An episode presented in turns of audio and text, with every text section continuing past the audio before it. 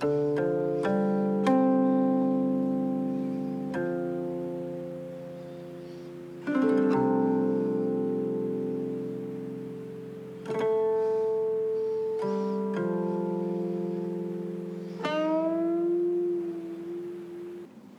法朝朝忧闷，强梁夜夜欢歌。损人利己骑马骡，公平正直挨饿。修桥补路的瞎眼，杀人放火的耳朵。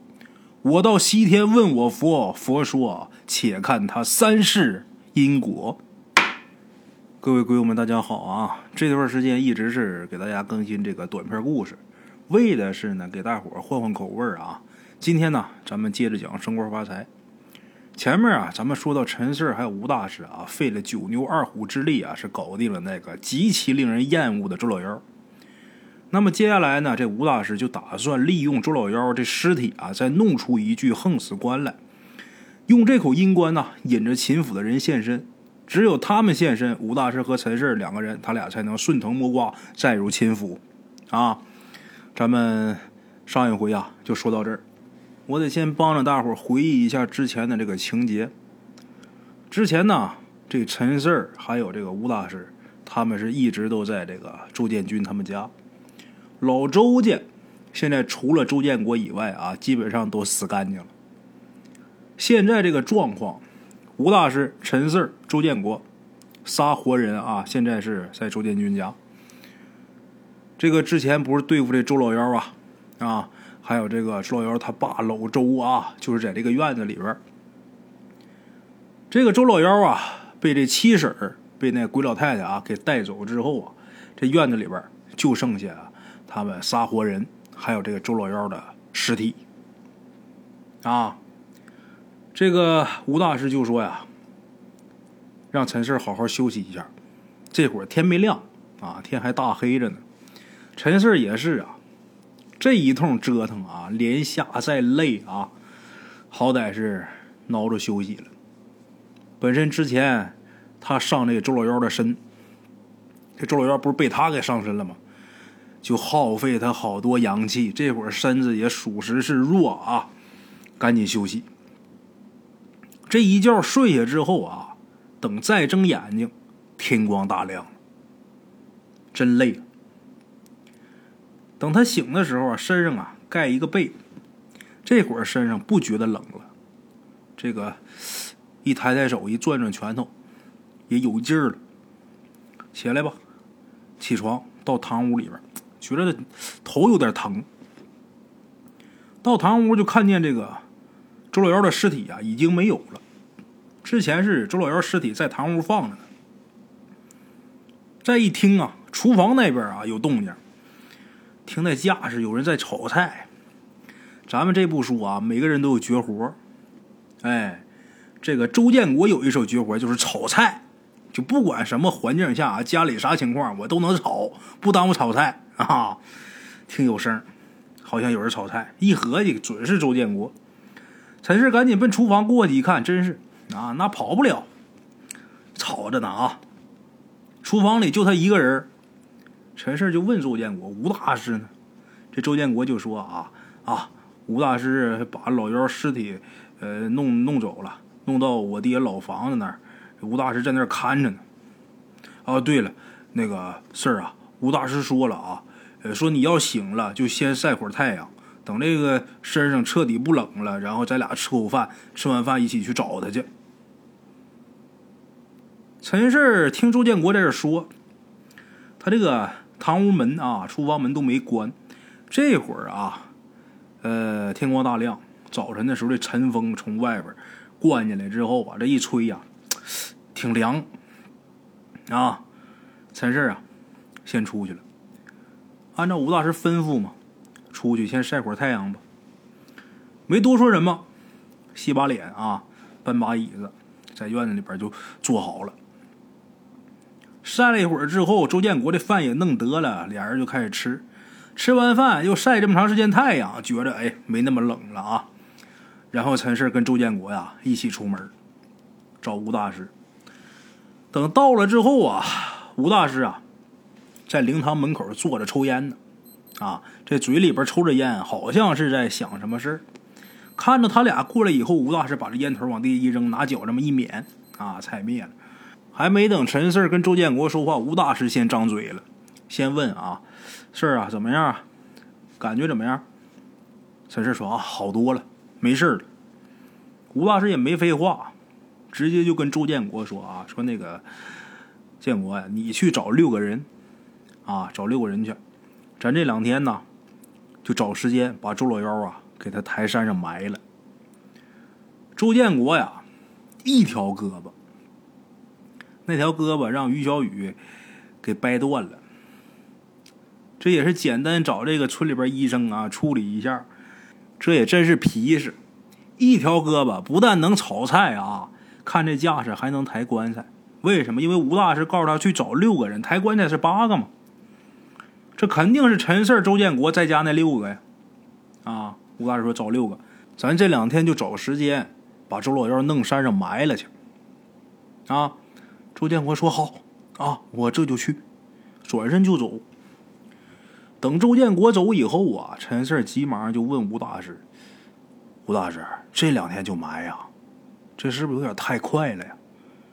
而且，咱弄这棺材，不就是打算让秦夫人出来吗？”然后我们跟着他再入秦府吗？那你现在怎么把这消息告诉秦府那边啊？万一啊，秦府那边那怪人不知道这儿有阴棺，那咱怎么引蛇出洞啊？吴大师这时候说：“你放心吧，他们呐有嗅觉，非常灵敏，他们肯定很快就能感应到我们这儿有阴棺啊。”那吴大师，还有个事儿啊，你打算怎么处理老周啊？哎呀，周老幺啊，跟鬼老太太回地下了。这个老周他想看见周老幺成家立业，这个希望也就破灭了，所以呀，他自然也就没有什么留下来的理由，自然也就回去了。啊，陈四啊，你别操这么些心，你呀，现在呀。最紧要的是，等着那怪人呐，等他来，等他来之后啊，我们跟着他呀，再去秦府，这是要紧的事其他的你少操心。那吴大师，他们什么时候来呀？哎呀，这个说不准，也许今天晚上就来，也许啊，明天晚上，肯定就这一两天。那吴大师，那咱俩晚上在这看着吗？哎，四儿啊，你身体刚恢复，还得多休息啊。晚上我一个人在这守着吧，啊，你回去休息吧。陈四明白，这吴大师是为他考虑，但是啊，这时候如果陈四不在这守着，他心里边也得惦记着这边，想休息呀也休息不好。所以陈四就跟吴大师说：“啊，吴大师啊，不用了，晚上啊我也跟你在这守着吧。如果我要是熬不住啊。”我就在你旁边睡，不管怎么样啊，我得留这儿啊。吴大师能看出来，陈四心里边着急，那玩意儿能不急吗？如果不尽快破了这个阴八字的局，陈四这命就只剩三个月了。而且啊，现在已经过去好几天了，多耽搁一天，陈四就多一分危险。所以陈四一说要留这儿，吴大师啊也没多劝啊，你要留就留下吧。有话则长，无话则短。转眼间天黑了，陈四啊跟着吴大师待在灵堂隔壁的这个房间里啊。因为不知道秦府那怪人他会不会来，也不知道他什么时候来，所以陈四跟吴大师俩人啊待这屋子里边，一不能开灯，二不能说话，那得多无聊啊！吴大师这会儿啊站在窗户那儿，就时刻盯着外边。陈四呢？就躺在床上，那会儿也没有无线网啥的，这手机也是以前最原始的那种啊，平板手机，连个单机游戏都没有，怎么办？陈四没事躺那儿给他爸发短信。现在我们一聊这个发短信啊，好像都很陌生。还记得在没有这智能手机之前啊，我记得那时候啊，动不动这手机啊，当当当当就响来短信了。现在啊，这手机基本上，我想啊，各位都应该对这个短信这东西很陌生。现在都是微信了，微信、QQ 有陌陌，这探探这个那个的聊天工具，是吧？之前那那那个用那个平板手机的时候，那最大的乐趣就是抠着抠着发短信呐，一条一毛钱，哎呀，那这发的可开心了啊！陈四没事就在那儿给他爸呀发短信，发短信内容也就是啊都挺好的啊，家里面好吗？闲扯呗。闲扯了一会儿之后啊，陈四他爸让他给扯困了，要睡觉，所以就没法再聊了，在这躺着，想着秦府的这个事儿，脑子里边想这事儿消磨时间呗。熬了差不多能有两个小时吧，陈四儿这时候也熬困了。吴大师这时候突然说：“他们来了。”听着这话啊，陈四儿立马从床上坐起来，打起十二分精神啊！刚才还迷迷糊糊呢，这会儿倍儿精神，紧张啊！也是朝窗户外边看，黑漆漆的，非常安静，一点声音都没有。但是再仔细一看，大概在五十米开外，小路上，陈四看见有那么一队人。这一队人总共是九个，顺着村里这小路啊，往陈四他们这方向走。这伙人走路啊，速度不快，估摸着我们平常人啊，要是往前走三步的时间，他们只能走两步，而且这些人走路的这个。步伐，还有甩手的这个动作啊，一模一样，就跟训练过似的。啊，走近一点之后啊，陈氏看清楚，每个人脸上贴着纸，个头啊都挺高，大个怎么的呢？都翘着脚呢。这脚往地上落的时候，一点声音没有。这也是陈四啊第一次跟他们正面啊。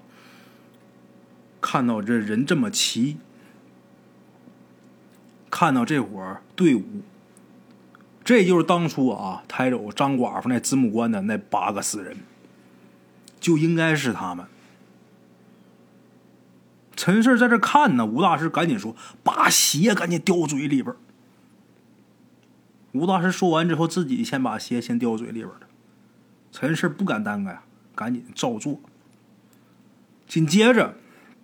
陈四就看啊，这八个死人那个前面是那个小圆帽。小圆帽这脸呐惨白，身上穿着马褂，就是他们。啊，这个没跑啊！看见这一伙人以后，陈四心里一下就开始激动啊！终于又看见你们了，这回不是那么害怕，看到他们觉得特亲切。为什么呀？你们来，我才有招跟你们这进秦府啊！秦府这怪人呢，带着这八个死人呢，从小路是一步一步走过来了。等到了院子门口，陈氏看见啊，有那么两个这脸上贴着纸的这死人呐，先进了这个院子门口。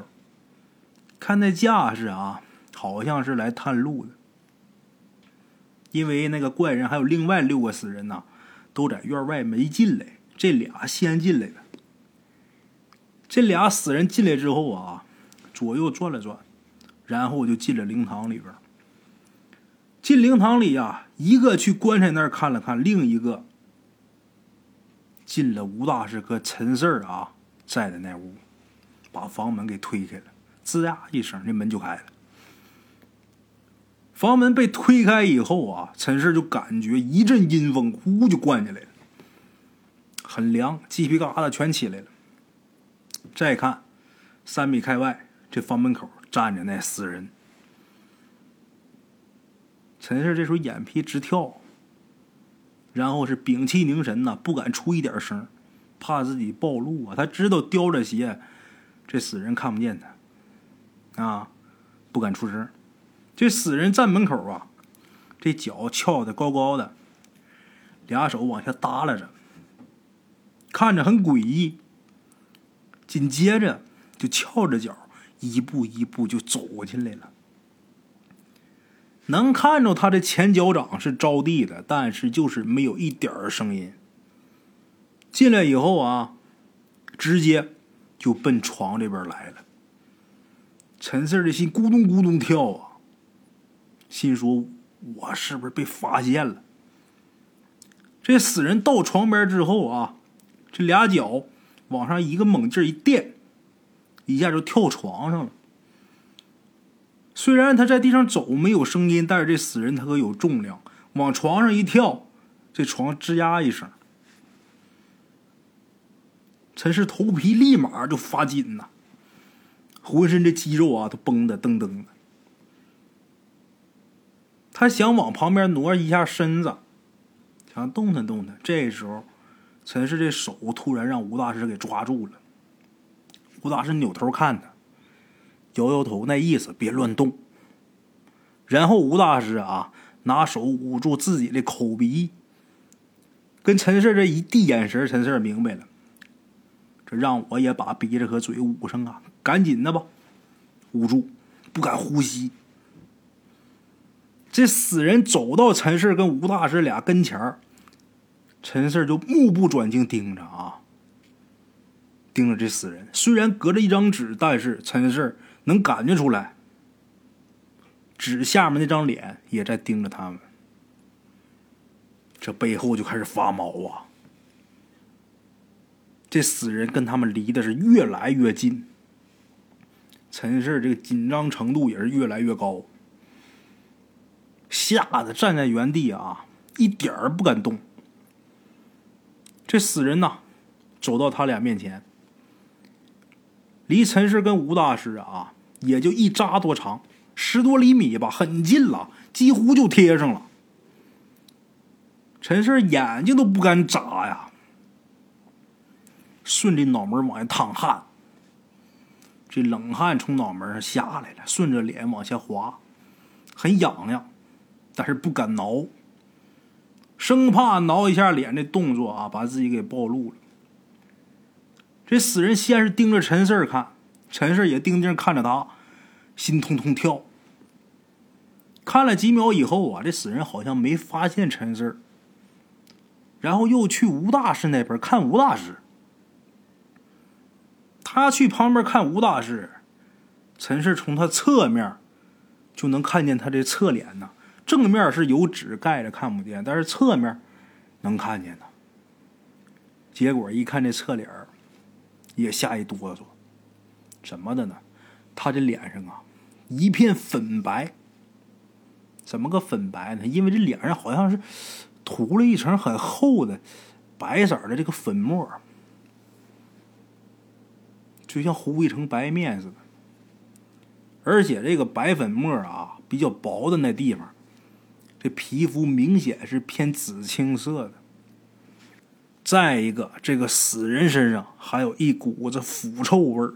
特别难闻，而且啊，他眼眶那地方啊，黑漆漆的，眼角啊，好像是还挂着这个血痕，看着有点惊悚啊，挺吓人这样。好在他脸前面这张纸啊，把大部分脸都给挡住了。如果要没这纸挡了，就刚才基本上要跟自己贴在一起了。就那个状态，如果要是没有纸挡着，那得吓死。这个死人呐，看着吴大师，看了几秒以后，好像也没发现这吴大师，所以呀，也没在这屋里边多停留，立马跳下床啊，去旁边衣柜那边又看了看。衣柜那边当然是没人呐，所以这死人也没耽搁，立马转身就离开这房间。等他走了以后，陈四啊才忍不住松一口气呀，真险呐！这俩死人在屋里边啊转了一圈以后，走出去，紧接着陈四就透过这窗户就看见这怪人啊带着另外六个人就走进来了。走进来之后啊，陈四看见这怪人身后那六个死人手上拿着绳子、啊、杠子这些东西抬棺材用的东西。进了灵堂之后，这怪人就拿手指了指这棺材，好像是在下令。陈四儿跟吴大师这会儿在里屋看着灵堂那边，指了指这棺材之后，这些死人立马把这棺材盖啊给打开，然后把棺材里周老幺的半截尸体给扔到一边去了。紧接着重新把这棺材盖盖好，拿绳子把这棺材五花大绑。最后啊，八个死人把这杠子放肩膀上。然后同一时间呢，站起来，抬着这个棺材啊就往外走。等他们出了院子以后，陈四跟吴大师才赶忙下床，忙不迭往出追。这回陈四一点都不害怕，很激动，因为只要跟着他们，就可以再顺利进入秦府。秦府的这些怪人们，好像没发现身后跟着俩活人。为什么？因为看他们走的时候啊，这个步伐速度啊都很平均，不快不慢。如果要是发现后面有活人的话，可能速度就加快了。往前走，这些人也没回头，顺着村里的小路啊往前走。陈胜眼看着啊就要出村了，陈胜跟吴大师在后边跟着。可就在这时候，突然间有一个人呐从旁边窜出来。然后二话不说啊，立马朝那八个死人呐撒出一把东西。这八个死人啊，陈氏眼看着被那些东西打中以后啊，这个全身都开始哆嗦。其中有两个啊躺地上了，不动了。剩下那六个好像是被吓着了，赶紧把这杠子一扔，然后马上就往秦府那怪人旁边跑。这棺材啊，没人抬了，也是砰的一声掉地上了。这时候，秦府那怪人就喊了一声：“谁？”这时候，刚才突然间窜出来那人啊，立马把手电筒打开了，然后看着秦府这怪人就说：“呀，阴人走阴路，阳人走阳路。你们这些鬼东西啊，怎么跑人家村里边来了？还偷棺材？”秦府这怪人特别生气，但是也知道这人呐有道行。看他刚才扔出这把东西啊，就挺厉害。秦府这怪人就说呀：“这不关你的事儿，不想死的话，赶紧滚开。”这人没害怕，就说：“哎呀，贺我呢！你黄爷我六岁开始就跟死人同睡一口棺材，见过比你厉害的角色多了。你少在这吓唬我来，有本事你就来，看今天谁弄死谁。”陈四儿跟吴大师这会儿啊。一脸蒙圈，尤其是陈四完全没想到啊，能有这种情况出现。然后刚才呀，吴大师啊，听见这人说：“你黄爷我如何如何。”听到这句话，吴大师就说话了：“黄泉儿。”陈四一听啊，这吴大师既然能叫出他名字，那肯定是认识这人呐。陈四就问。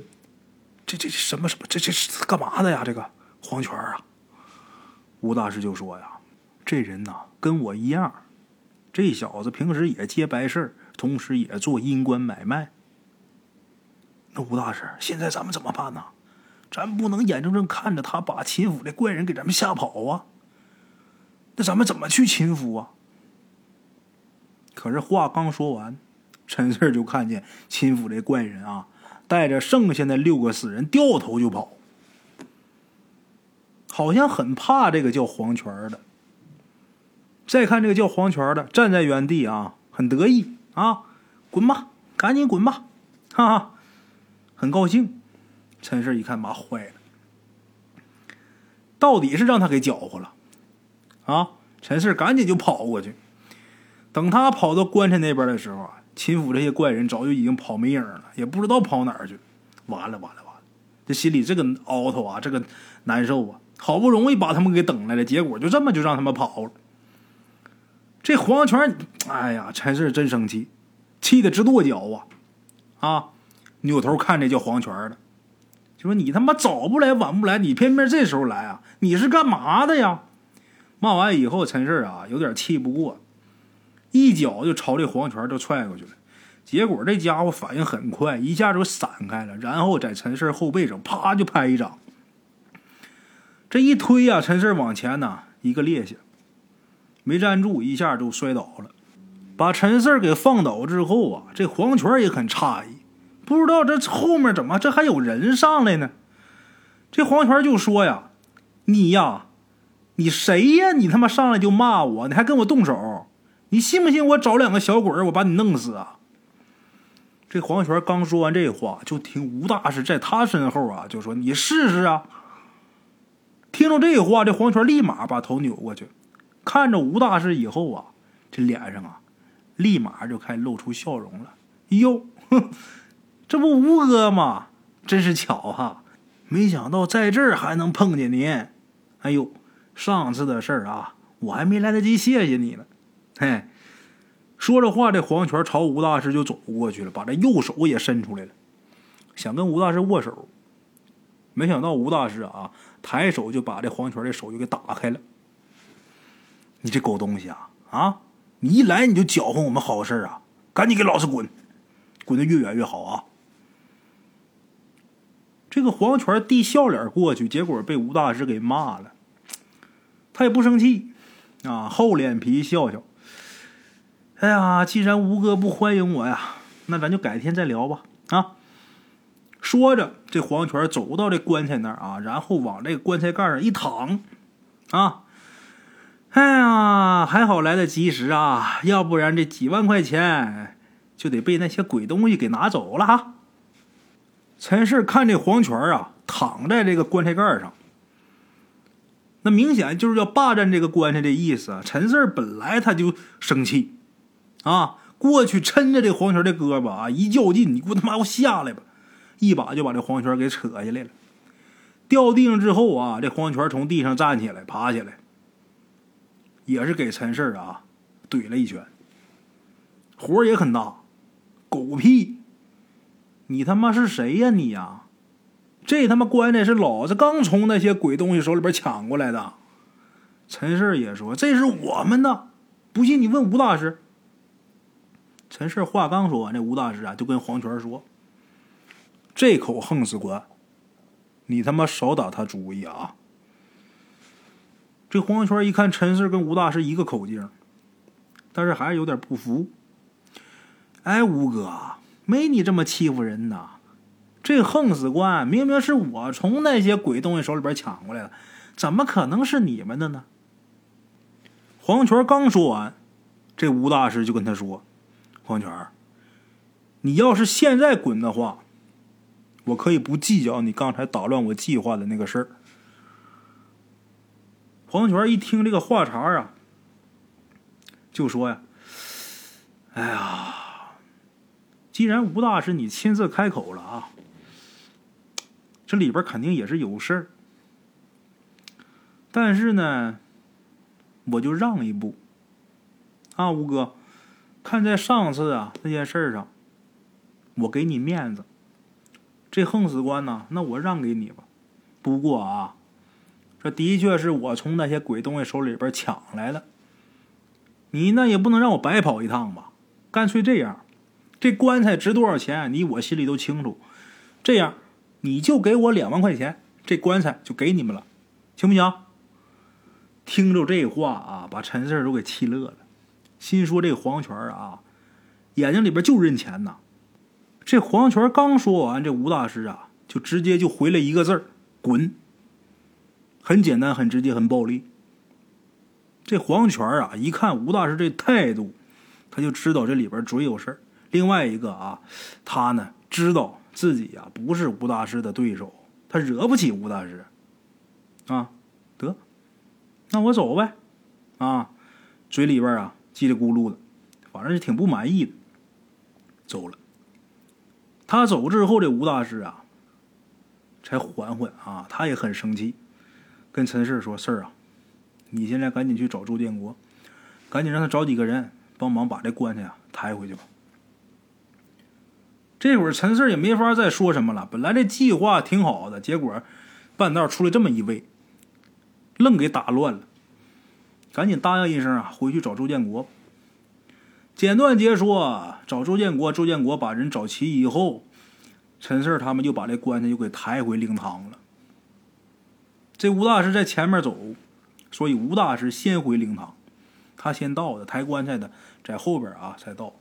吴大师先到啊，到了之后把这个床单呐拿过来，把周老幺的尸体啊给盖上了，因为周老幺的尸体太血腥太吓人，怕吓着这些来帮忙的这些村里人。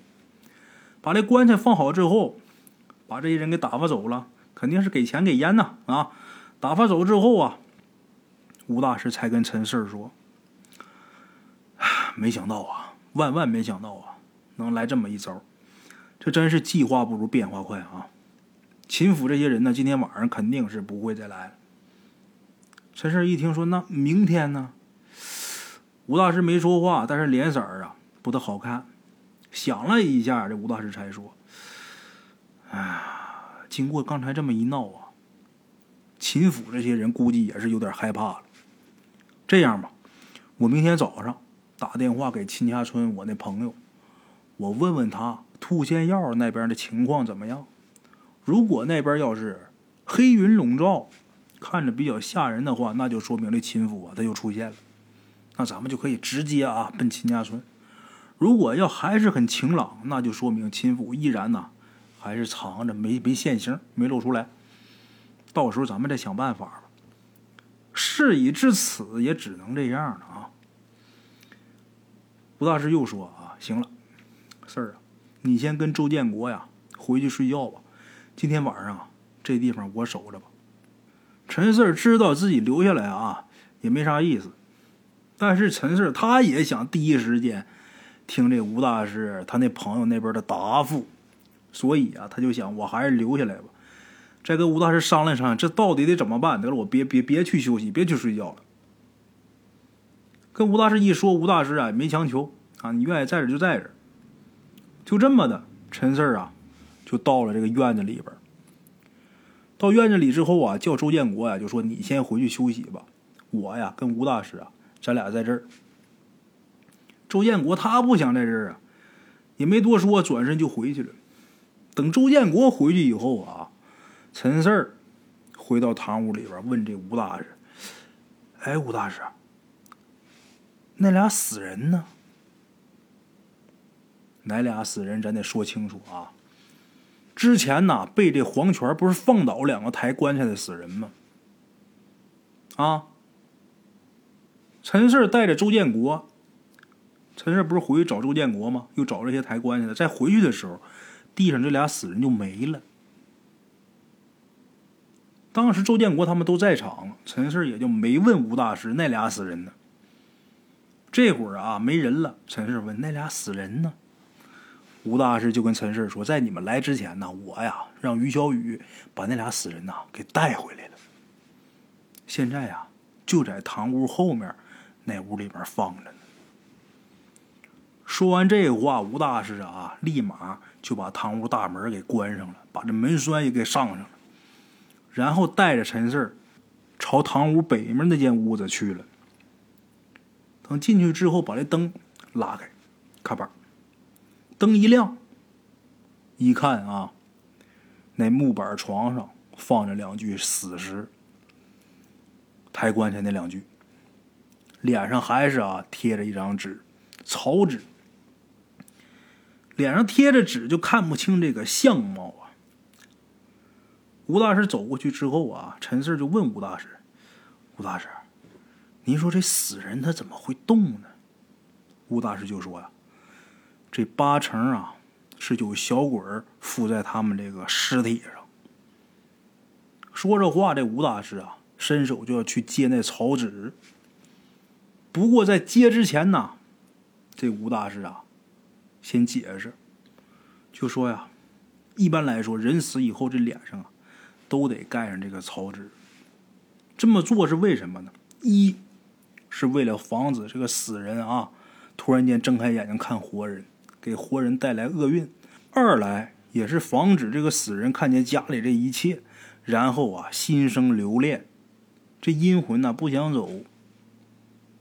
还有啊就是抬棺材上山的时候，不想让他们记住啊上山的路，怕他们的阴魂又找回去。最后一种是什么呢？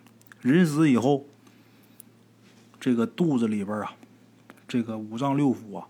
开始腐烂，腐烂之后的气体呀，会从这个鼻子和嘴出来。如果哪个倒霉蛋让这口气给扑了一下的话，那这辈子治不好这病，算是落他身上了。啊，这些是指正常死的人盖这蒙脸纸，为什么？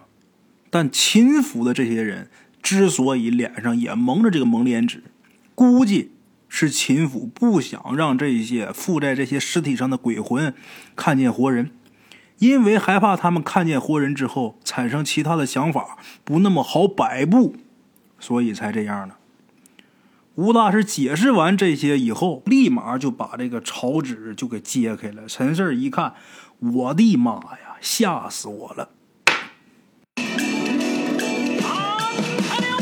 路边的茶楼，人影错落。用声音细说神鬼妖狐，用音频启迪人生。欢迎收听《大圣鬼话》。Hello，大家好，我是主播孙宇。吃完了饭，然后就回到自己的课室上。回到课室有。喜马拉雅、百度搜索“大圣鬼话”，跟孙宇、孙大圣一起探索另一个世界。那天山女子独守空城，感谢鬼友们，感谢鬼友们，感谢鬼友们一路陪伴。大圣鬼话，见字如面。欲知后事如何，且听我下回分说。